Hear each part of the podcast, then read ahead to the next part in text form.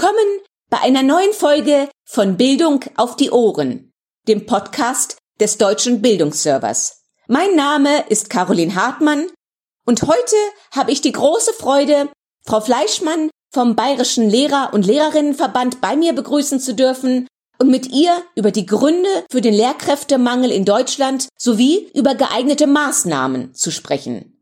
Frau Fleischmann, herzlich willkommen beim Deutschen Bildungsserver. Ja, schönen guten Tag. Ich freue mich, bei Ihnen zu sein. Frau Fleischmann, bevor wir gleich in das Thema einsteigen, wären Sie vielleicht so freundlich, uns ein wenig über Ihren ganz persönlichen Werdegang zu erzählen und auch ganz kurz die Aktivitäten des Bayerischen Lehrer- und Lehrerinnenverbands zu umreißen. Mhm, sehr gerne. Ja, wir haben ja ein historisches Datum erwischt. Also wir hatten letzte Woche unsere Landesdelegiertenversammlung hier im BLLV. Da kommen weit über 600 Delegierte aus ganz Bayern zusammen und beschließen eben die Programmatik des BLLVs in der Zukunft. Ich selbst, und deswegen würde ich da gerne anfangen, wurde dort auch wieder bestätigt als Präsidentin erneut gewählt und wir sind alle sehr stolz, dass die ganze Mannschaft und Frauschaft mit sehr guten Ergebnissen gewählt wurde, weil uns das sehr viel Motivation gibt. Ich selber bin jetzt in der dritten Legislatur für den BLLV als Präsidentin sozusagen am Start, komme aus der Hauptschule, bin also gelernte Hauptschullehrerin und habe dann über die Konrektorenposition eine Schulleitung gehabt einer Grund- und Mittelschule hier im Osten von München und bin dann eben seit 2015 als Präsidentin im BLLV angetreten und jetzt eben ähm, letzten Freitag in die dritte Legislatur geschickt worden. Was macht der BLLV? Fragen Sie ja. Wir sind der Bildungsverband in Bayern für alle Schularten. Wir kümmern uns um eine Vision von Schule. Schule soll neu aufgestellt werden. Schule muss sich neu fokussieren. Mich freut es unter anderem sehr, dass in der Festrede letzten Freitag der Ministerpräsident auch davon sprach, dass man Schule irgendwie neu denken müsse. Und das ist auch genau unser Ziel.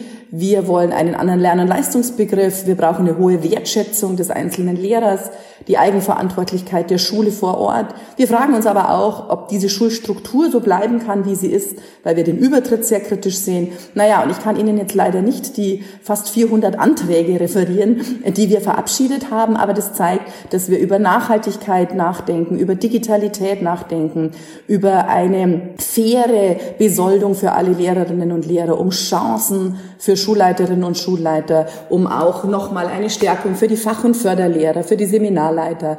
Also wir sind ein Verband, der Bildungspolitik in den Mittelpunkt stellt und natürlich auch dafür sorgt, dass Lehrerinnen und Lehrer einen hohen Wert in dieser Gesellschaft haben.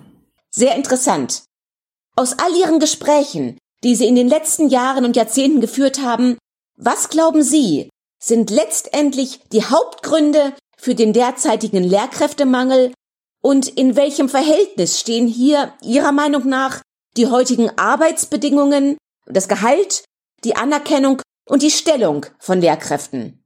Hm.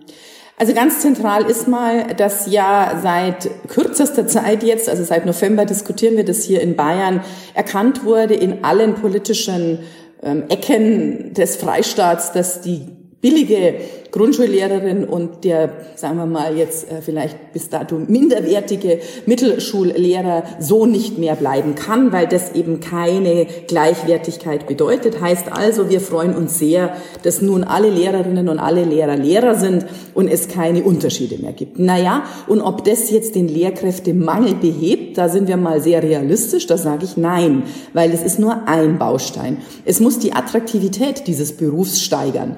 Es ist natürlich jetzt schon ein bisschen fatal. Ich als äh, Präsidentin des Lehrerverbandes muss und möchte Stolpersteine benennen, wo wir gerade merken, dass es an die Gesundheit der Lehrkräfte geht, dass es an unsere Kraft geht, dass wir überfordert sind mit den vielen Herausforderungen, weil wir eben zu wenige sind. Ja, und ich meine, diese Story zu erzählen, zahlt natürlich nicht ein auf das Konto, dass junge Menschen sagen, jawohl, ich will Mittelschullehrer werden oder ich will Grundschullehrerin werden. Es ist ein ähm, schwieriger Gang, den wir hier gehen. Es braucht eine Anerkennung der Lehrerinnen und Lehrer, es braucht die Gleichwertigkeit, es braucht vor allem aber attraktive Arbeitsbedingungen, so dass wir wieder erzählen können, was ich immer erzählen möchte, dass Lehrerin sein der schönste Beruf ist. Wenn man also diese Erkenntnisse zugrunde legt, wo könnten und wo sollten wir hier Ihrer Meinung nach angreifen? Welche kurzfristigen und welche langfristigen Maßnahmen halten Sie für sinnvoll und wie könnte der Lehrberuf Ihrer Auffassung nach wieder an Attraktivität gewinnen? Hm. Wir haben am Wochenende erlebt, dass die politische Spitze in Bayern, sowohl der Kultusminister als auch der Ministerpräsident als auch alle bildungspolitischen Sprecher den Wert von Bildung sehr hoch angesetzt haben. Das ist schon mal viel wert. Dann brauchen wir aber noch den Wert der Lehrerinnen und Lehrer, den wir nicht nur in Sonntagsreden hochhalten wollen, sondern eben auch konkret. Naja, und das passiert natürlich monetär einerseits, das passiert aber andererseits natürlich auch dadurch, dass man diese Kolleginnen und Kollegen in der Gesellschaft wertschätzt. Also ich will ja mal nicht so weit gehen, wie in Finnland. Da sind die Lehrerinnen und Lehrer die Kerzen der Gesellschaft. Aber eigentlich sollten wir da schon hinkommen. Diese Lehrerinnen und Lehrer sind nicht nur Menschen, die einen Beruf ausüben, sondern die eine Berufung nachgehen, die einer Berufung nachgehen. Und es schaut dann so aus, dass wir uns unterhalten müssen darüber, wenn wir zu wenige sind bei zu vielen Aufgaben, dann müssen wir fokussieren, reduzieren und auf Kernaufgaben abzielen. Und was ist das? Wir lernen jetzt alle nach Corona aufgrund der Integration, aufgrund von vielen Studien, dass die Kernkompetenzen wie Lesen, Rechnen, Schreiben bei Viertklasslern zum Beispiel nicht mal mehr bei ein Viertel der Viertklässler im Mindeststandard erreicht werden. Ja, also Moment mal, wenn die in der vierten Klasse nicht mal mehr die Mindeststandards erreichen, dann müssen wir fokussieren. Ja, lesen, rechnen, schreiben lernen scheint der Kern zu sein in der Grundschule. Wir müssen aufhören mit permanent neuen Fächern, mit immer noch mehr Aufgaben für die Schule. Attraktivität der Lehrerinnen fördern heißt Aufgaben fokussieren und einfach auch akzeptieren, dass die Schule in der jetzigen Zeit, wo wir eklatanten Lehrermangel haben, der nun nicht nur vom Ministerpräsidenten und vom Kultusminister auf unserer BLLV-Landesdelegiertenversammlung eindeutig zugegeben wurde, sondern der überall auf der Straße sichtbar ist, dass wir diese Situation jetzt nehmen und sagen, mehr geht momentan nicht. Herzlichen Dank dafür. Was glauben Sie, wie kann Ihrer Meinung nach die Zusammenarbeit zwischen Schulen und Universitäten bei der Lehrkräfteausbildung weiter verbessert werden? Und kennen Sie hier vielleicht ein paar ganz besonders positive Beispiele? Hm. Wir hatten erst eine Tagung, die hieß Spielräume nutzen, Lehrerbildung an den bayerischen Universitäten stärken. Es gibt wunderbare Modelle, wie genau diese Zusammenarbeit zwischen Praxis, also Schule und Universität gelebt werden kann. Es gibt zig Projekte in Bayern und freilich auch in anderen Bundesländern, die genau einzahlen auf nicht die eine Welt der Universität und die andere Welt der Schule, sondern wie kann die Welt der Schule in die Welt der Universität und andersrum. Das funktioniert, indem man professionell Praktika begleitet, in dem Schülerinnen und Schüler zukünftigen Lehrerinnen und Lehrer nicht nur im Schulbuch, also an der, in der Universität in irgendwie einer Vorlesung begegnen, sondern eben live, in dem Studierende reflektieren können über ihre Lehrerpersönlichkeit und nicht nach fünf Jahren sagen, Jesus, na, da sitzen ja Kinder sondern eben diese Ebene verstehen, was brauchen diese Kinder, wer sind diese Kinder. Und wir setzen hier auf das Modell der flexiblen Lehrerbildung.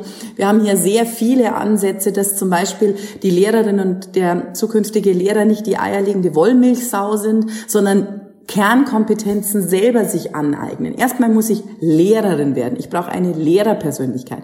Dann brauche ich viel Fachwissenschaft, Fachdidaktik, aber auch die Kompetenz der Methodik. Die kann ich aber dann auch in der zweiten Phase im Referendariat noch gut lernen. Wir fordern einen roten Faden, sodass eben dieses Studium sehr attraktiv wird. Wir erleben nämlich, dass immer weniger junge Menschen Lehramt studieren und das ist auch, weil dieses Lehramt nicht attraktiv genug ist und nicht sozusagen du lernen kannst, was du nachher brauchst. Und es geht nur, indem diese hochuniversitäre, dringend notwendige, auch fachwissenschaftlich notwendige Ausbildung gekoppelt wird, verbunden wird mit diesen schulischen Realitäten. Und da brauchen wir Menschen aus der Schule, die in der Universität arbeiten. Wir brauchen Universitätsprofessoren, die in die Schule gehen. Und es gibt wunderbare Projekte, wo das sehr gut funktioniert und die müssen ausgebaut werden.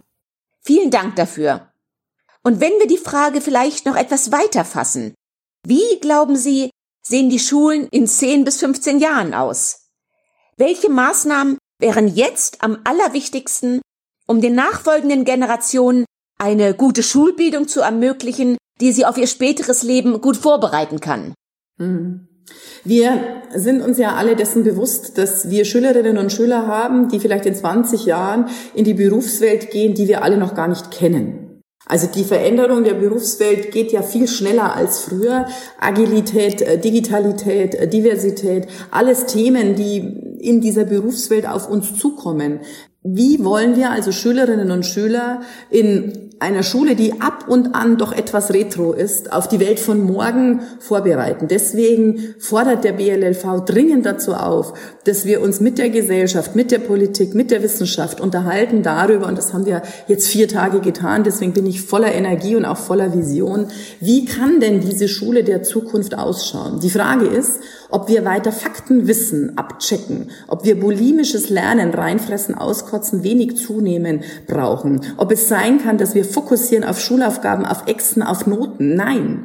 Ich glaube, wir brauchen ein phänomenologisches Lernen, ein projektorientiertes Lernen und vor allem den Fokus auf Metakompetenzen, auf Soft Skills, auf die Kompetenz, wie werde ich Demokrat, wie gehe ich politisch sensibel durch den Alltag, wie engagiere ich mich in dieser Gesellschaft, wie kann ich mit Wissen kompetenzorientiert umgehen, wie kann ich mich in einem Team zeigen, wie kann ich mich als Mensch in dieser Gesellschaft einbringen. Und ich glaube, es liegt schon auf der Hand, dass das durch andere Unterrichtsformate, durch andere Schulstrukturen geht, wie durch die jetzigen, wo oftmals ein Lehrer zum Beispiel am Gymnasium 300 Schüler Schülerinnen und Schüler in der Woche hat und man irgendwie das Gefühl hat, der hechtet jetzt hier durch, durch die Fächer, durch die Kinder und hat gar nicht die Chance, den einzelnen Menschen dahinter zu sehen. Unser Bildungsbegriff ist ein ganzheitlicher, das heißt Lernen mit Herz, mit Kopf, mit Hand, weil wir glauben, dass das einzahlt in die Welt von morgen. Herzlichen Dank für Ihre Einschätzungen und Ihre Ideen, Frau Fleischmann. Und danke natürlich auch für all Ihr Engagement für Ihre Kolleginnen und Kollegen.